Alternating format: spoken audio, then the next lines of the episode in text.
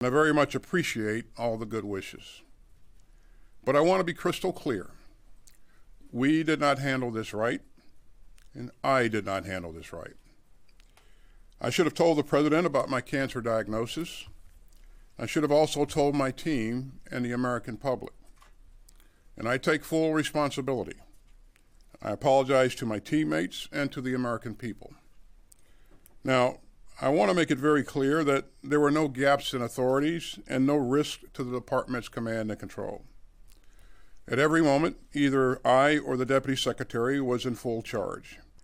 I am very proud of what we've achieved at the department over the past three years, but we fell short on this one. As a rule, I don't talk about conversations with my boss, but I can tell you I've apologized directly to President Biden. And I've told him that I'm deeply sorry for not letting him know immediately that I received a heavy diagnosis and was getting treatment. And he has responded with the grace and warm heart that anyone who knows President Biden would expect. And I'm grateful for his full confidence in me. So, this is a dangerous moment in the Middle East. We will continue to work to avoid a wider conflict in the region.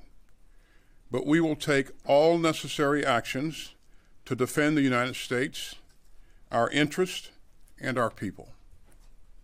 And we will respond when we choose where we choose, and how we choose. We're not at war with, with Iran.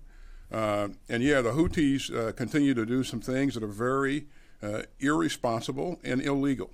And, uh, and so uh, our goal is to make sure that we take away, we continue to take away capability from the Houthis uh, to do what they've been doing. And this is not a, this is not a U.S. issue.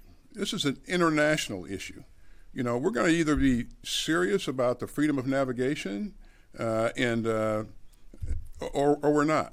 Have you seen any signs that China has been successful in pressuring Iran to rein in the Houthis in the Red Sea?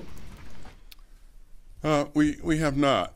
Um, again, what's happening in terms of uh, close communications between between leaders, uh, you know, we we don't know, but uh, but we've not seen any visible evidence that they are they are encouraging or pressuring uh, Iran to uh, cause the Houthis to to back off of what they've been doing.